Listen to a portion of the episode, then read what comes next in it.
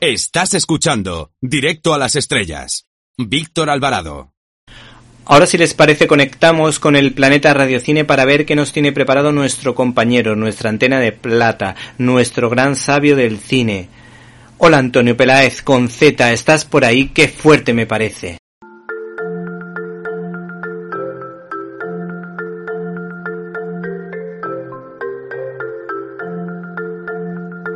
¡Qué fuerte!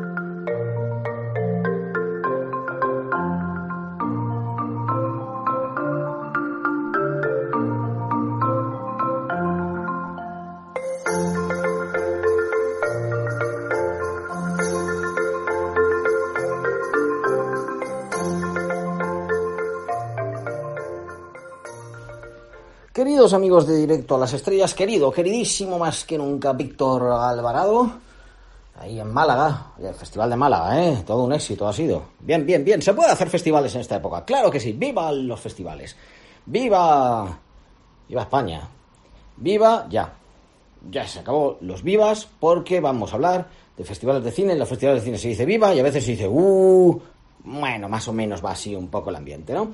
¿Y qué es lo que ha ocurrido? Pues bueno, Málaga, como festival de cine en español, ha demostrado que se puede hacer un festival con medidas, con seriedad y demás, sin que la prensa empiece a alarmar, oh Dios mío, nos vamos a contagiar todos. No. Recordad, muy importante poner todos los datos en contexto. Se empezó el otro día a decir, oh, hay un montón de colegios contagiados. Bueno, dígame el número, que ya me decían, 30. ¿De cuántos en total? ¿Mm? Oh, hay un montón de gente, ¿de cuántos? que no hace falta hacer muchas matemáticas, que uno entre dos no es lo mismo que uno entre mil. Y a veces uno encuentra una película entre mil, entre un millón que dices, ¡ah! Bien, merece la pena ir a festivales. Víctor, amigos de Directo a las Estrellas, estaos atentos. Tenemos películas, sí, sí. Hay esperanza. A ver, eh, la mayor parte de los festivales que nos ponen películas deprimentes, que nos intentan hundir en la miseria, la desesperación, en el dolor, en la maldad. Pero hemos encontrado online, a través del Festival de Toronto, una que, dentro de que haya unas cuantas un poco deprimentes, ¿vale? Que sí, nos, nos anima, bueno, una, incluso alguna más. Vamos a por ello. Vamos a hablar en general Toronto y lo que viene de San Sebastián, ¿no? Dentro de que San Sebastián podemos hablar de algunas cosas que van a venir, pero de algunas películas que han venido todavía no, porque está embargado, se llama. Eh, bueno, no expropiado, que es lo que le gustaría hacer aparte. Vamos a hablarlo claramente, aparte del gobierno. En fin, expropiese la película. Dicho lo cual, Festival de Cine de Toronto, ¿qué ha ocurrido este año? Antonio, ¿por qué no estás en Toronto? ¿Qué ha pasado? ¿Por qué no te has ido en avión para allá? Hace falta que lo aclare. Bueno, pues eh, en general Toronto este año que el festival es oficialmente del día 10 al día 19 de septiembre. Eh, del 10 al 15 es cuando se ha celebrado presencialmente, del 10 al 19 es cuando es toda pues eh, la celebración más o menos real. Ha habido una gala que se ha retransmitido tanto por la televisión canadiense como para todo el mundo gracias a Variety por Facebook Live, que es la gala de los premios. El año pasado dieron unos pocos premios, este año han tirado la casa por la ventana. Mayra Nair, una directora india buenísima, Kate Winslet, eh, Anthony Hopkins, en fin, mmm, muchísima gente, mucha lista. Ya que yo no soy tanto de los premios homenajes, pero han hecho una gala tremenda.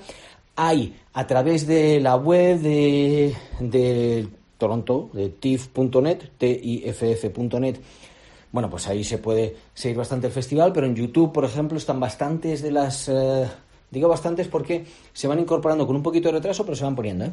Las ruedas de prensa que se han realizado, encuentros, charlas de industria, bueno, muchísimo conocimiento, que es lo que mm, pues da, entre otras cosas, produce un festival de cine y películas.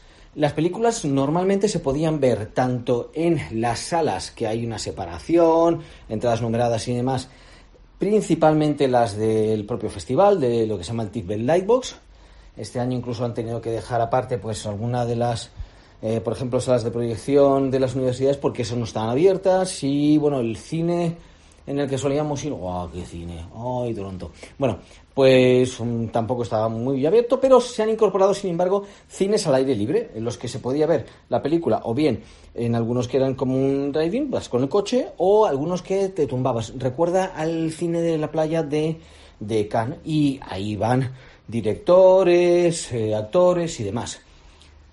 Descubramos de nuevo la vida al aire libre, que además en España, oye, tenemos una buena temperatura y hay mucha gente de países más nórdicos que se pasarían todo el año, por mucho que digamos aquí, ay, es que hace frío, no sé, todo el año. Y en Málaga ya no os cuento lo que hace, Málaga es una maravilla. En Madrid a veces pues hace un poco más de frío, pero bueno, lo tenemos por ahí. San Sebastián, desde luego, es un festival que al otoño también hace una temperatura deliciosa. Y Toronto, Toronto es maravilloso en, en otoño.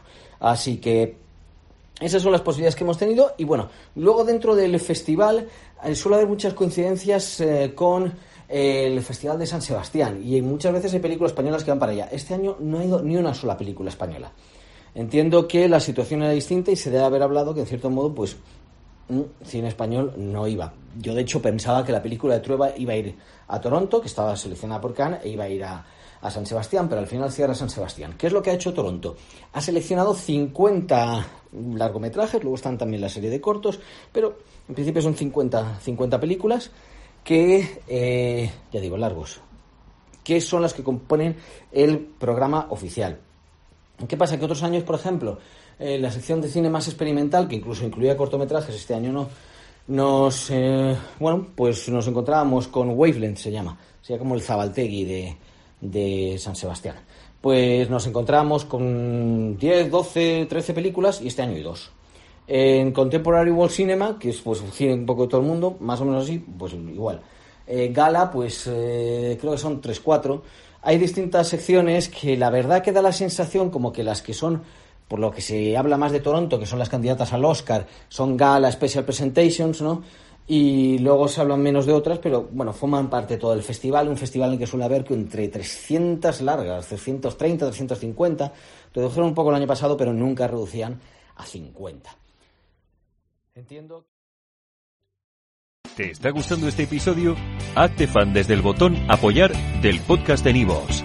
Elige tu aportación y podrás escuchar este y el resto de sus episodios extra. Además, ayudarás a su productor a seguir creando contenido con la misma pasión y dedicación.